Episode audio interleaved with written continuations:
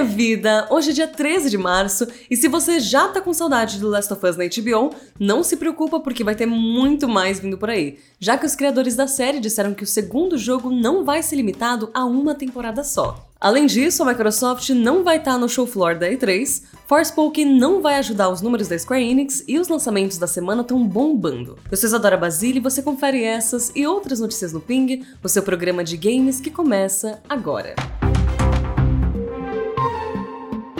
A primeira temporada de The Last of Us na HBO acabou de terminar, mas a gente já sabe alguns dos planos próximos para o futuro da série. Em entrevista à revista GQ, o showrunner Craig Mazin e o diretor do jogo Neil Druckmann revelaram que a história de The Last of Us Parte 2 não vai ser adaptada em uma única temporada. A dupla não chegou a dizer quantas temporadas vão ser necessárias para adaptar o jogo, mas o Craig Mazin declarou que mais de uma é factualmente correto. Eles também reforçaram que a ideia vai ser adaptar o segundo jogo da mesma forma que fizeram com o primeiro, sendo fiéis aos pontos principais, mas alterando outros pontos radicalmente para outra mídia caso eles achem necessário. The Last of Us Part 2 é uma sequência direta do jogo original e mostra as consequências da decisão da Ellie e principalmente do Joel nesse primeiro capítulo. Por enquanto, não tem nenhuma previsão de quando a segunda temporada deve estrear, mas é provável que a gente tenha que esperar até 2024 ou ainda mais tarde para ver os próximos episódios da série. A Microsoft confirmou neste fim de semana que não vai estar no show floor da E3 2023, mas que vai ser uma parceira da feira, pelo menos na sua versão digital. Em um comunicado para o site IGN, a Microsoft confirmou que não vai estar no evento em si, mas que o Xbox Games Showcase, que rola no dia 11 de junho, vai ser transmitido em parceria com a E3. Mas isso não quer dizer que a empresa não vai ter um evento de games presencial na época da E3. Para quem não lembra, no fim do Developer Direct, lá em janeiro, a Microsoft disse que ia estar em Los Angeles para a apresentação do showcase. Por isso, é bem provável que role um evento físico, muito provavelmente lá no Microsoft Theater, que não fica muito longe ali do Los Angeles Convention Center, onde acontece a E3 em si. Também vale destacar que a falta da Microsoft no show floor não é exatamente uma novidade, já que em 2018 e 2019 eles preferiram ter a parte deles em um lugar separado. O problema é que sem ela, nenhuma das três fabricantes de console vai ter presença na feira, já que a Sony não participa da E3 desde 2019 e a Nintendo confirmou recentemente que não vai ter um stand pela primeira vez na história da feira. Já as grandes publishers ainda são um mistério, já que a única que declarou abertamente que vai estar na E3 é a Ubisoft. Enquanto isso, a organização da E3 revelou seus planos para sua Digital Week, que vai contar com apresentações como PC Gaming Show e Future Gaming Show e também com Guerrilla Collective.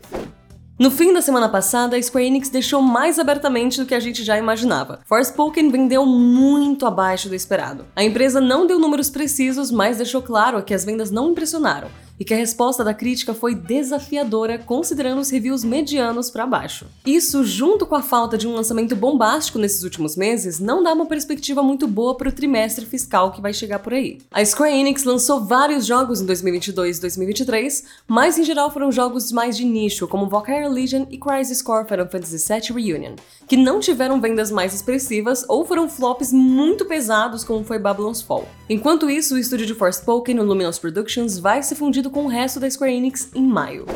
O GSC Game World, o estúdio ucraniano de Stalker 2, anunciou nas suas redes sociais que teria sido vítima de um ataque hacker por parte de um grupo russo. De acordo com o um comunicado do estúdio, a conta de um dos seus funcionários foi hackeada e diversos assets e outros elementos e informações do jogo foram roubadas.